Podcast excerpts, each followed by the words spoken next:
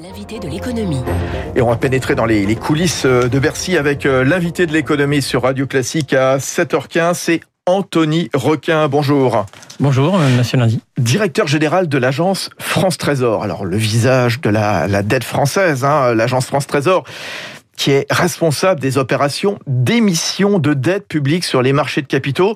Vous avez une équipe d'une cinquantaine de personnes à peu près? Exactement, 50 Voilà. personnes. oui. qui, chaque semaine, à plusieurs fois euh, dans, la semaine, vont lever de l'argent sur les marchés. Euh, comment ça fonctionne? On a un- une stratégie d'émission qui est euh, très connue des marchés financiers, avec un calendrier d'émission qui est publié en tout début d'année et qui indique au marché la nature des titres que nous allons émettre.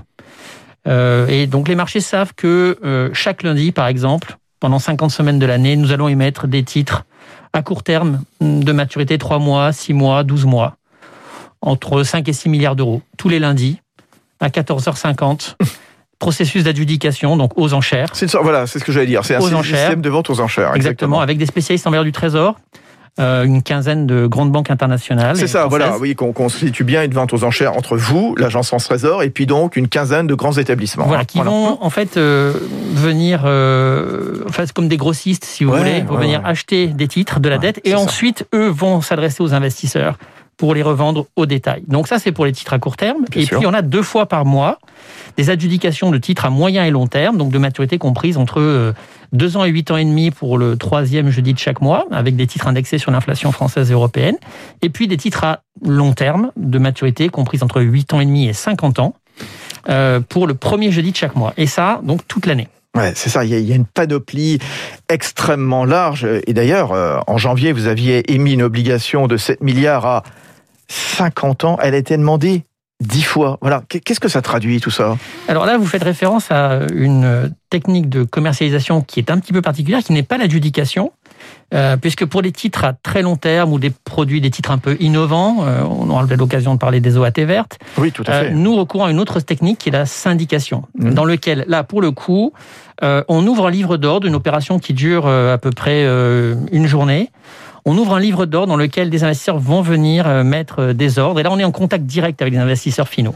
Donc, à cette occasion, effectivement, on a un livre d'ordre qui se construit. Vous mentionnez euh, une taille assez conséquente. Ah, 50 ans, ouais. Euh, euh, et en fait, si vous voulez, là, vous avez euh, tout un tas d'investisseurs. Certains sont les, le, le cœur de notre cible, qui sont les investisseurs institutionnels, c'est-à-dire ceux qui ont de l'argent, de l'épargne euh, récoltée à placer. Donc ça, c'est notre cœur de cible. Ouais. Et puis vous avez d'autres investisseurs qui sont un peu plus, euh, comment dire, en valeur relative, on dit. Donc ils sont, ils ne sont pas euh, structurellement euh, longs d'épargne.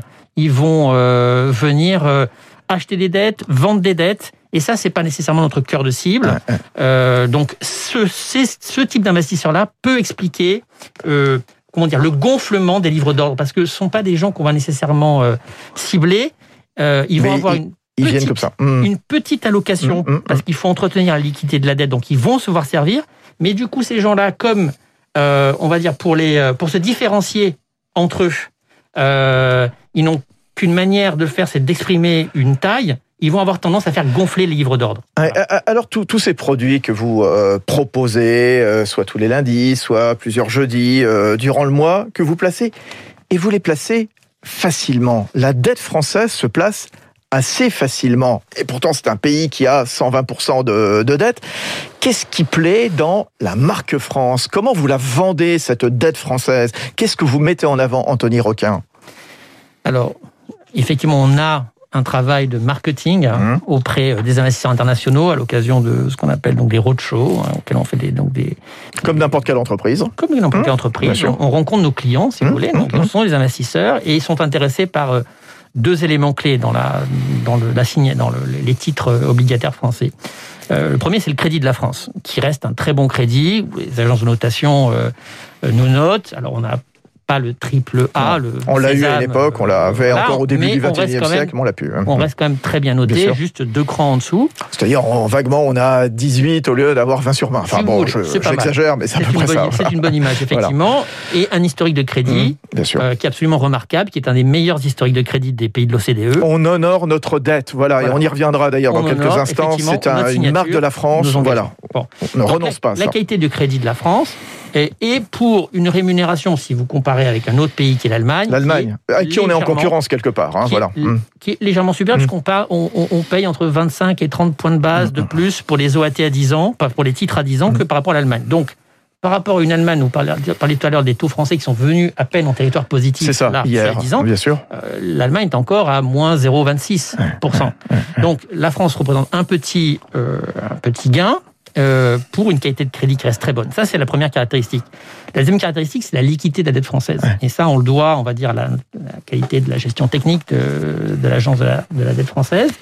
Euh, nous avons un marché de la dette qui est profond, euh, des titres, euh, des souches obligataires qui sont très liquides et qui fait que, en fait, un investisseur qui détient de la dette peut à tout moment la convertir contre du numéraire très facilement en exerçant une très faible pression sur le prix lui-même. Tout Voilà. à fait. Alors, euh, on on revient sur ce qui s'est passé euh, hier, le, le taux pour le 10 ans qui est revenu en territoire positif de peu, hein, 0,01%, c'est quand même la deuxième fois depuis le, le début de l'année. C'est-à-dire quoi les, les taux négatifs, euh, c'est fini euh, Ou alors ça traduit quelque part un regain d'optimisme sur les perspectives économiques finalement?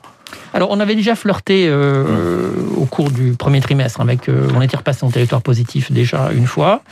Euh, effectivement, depuis le début de l'année, on- il y a un mouvement euh, de légère hausse des taux, parce qu'on a, on a à peu près, en fait, sur le taux à, OAT à 10 ans, par rapport au, au niveau du 31 décembre dernier, à peu près 30 points de base au-dessus. Mhm. Voilà. Qu'est-ce que ça traduit? Ça traduit que, euh, de par le monde, euh, les investisseurs anticipent. Ils sont déjà dans l'après. Euh, l'après-crise. Covid. Ouais, Ils sont sûr. déjà dans le, dans déconfinement d'un pays de, de pays qui se déconfine, Tout d'une activité économique qui repart. euh, Avec une puissance publique qui a avec injecté toujours des stimuli centaines de milliards d'euros. exactement, sûr, notamment aux. États-Unis. Et ça, ça incite euh, à l'optimisme, on va dire.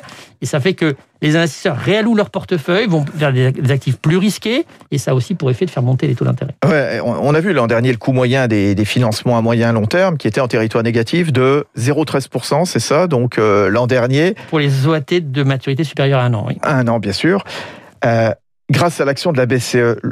Heureusement que la BCE, elle est là Ah oui. pour veiller sur nous tous. Le jour où la BCE sortir, qu'est-ce qui se passe Anthony Écoutez, la BCE représente aujourd'hui pas loin de. ah, est en mesure d'absorber à peu près 70%, 70% de nos émissions Hum. euh, brutes. Hum. Le jour où elle se retire, inévitablement, les taux vont augmenter. Ça va se faire tranquillement, progressivement. Il faudra que la BCE communique, explique. Alors, ça, c'est un, Ouais. c'est un enjeu absolument euh, crucial. Hum. Euh, c'est la, la, la phase du. Euh, que la Fed, la Fédérale Réserve euh, a connue en 2013, le fameux taper tantrum. Bien sûr. euh, qui euh, effectivement qui va focaliser l'attention des, des investisseurs. Euh, quand Assure- on a, un- on a à un surveiller. acteur qui représente une telle, un tel, une telle puissance d'achat, il est souhaitable que ça se fasse en douceur, comme vous le dites. La, la- la dette, la dette publique qui est passée à presque 120% du, du PIB, on le disait, la France a depuis toujours une tradition d'honorer sa dette. Ça date depuis 1797. Donc tous ceux qui commencent à réfléchir, à envisager éventuellement qu'on annule, qu'on ne paye plus, qu'on n'honore pas notre dette, tout ça c'est un faux problème, c'est contre-productif à vos yeux, Anthony Requin. Il faut pas se lancer dans, dans ce type de débat.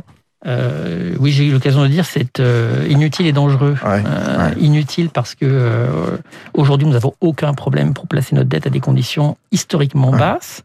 Donc, c'est pas le moment de Et si on y renonçait justement, là pour le coup, ça serait euh, contre-productif. L'image de la France en prendra un coup, nécessairement. Ah oui, ce serait, Ouais. euh, ça serait dramatique. Ouais. Et puis par ailleurs, euh, je vous rappelle que nous avons un déficit de 173 milliards d'euros, 34, euh, enfin plus d'une trentaine 30, de milliards d'euros à peu C'est près. la charge de la C'est la dette. charge de la dette. Ça veut dire que ça nous reste, ça nous reste à peu C'est le près. budget des armées. On va, on va, on va être clair. Voilà, c'est ça. Voilà, c'est les plus- 34 c'est plus milliards. C'est Ouais. beaucoup plus faible que le budget d'armée. Mais ça, ça veut dire que sans la charge de la dette, on a quand même 140 milliards d'euros de trous. De trop. Et on fait comment pour, euh, pour euh, pouvoir euh, financer ces dépenses si on ne peut pas s'adresser au marché de capitaux parce qu'on a fait défaut?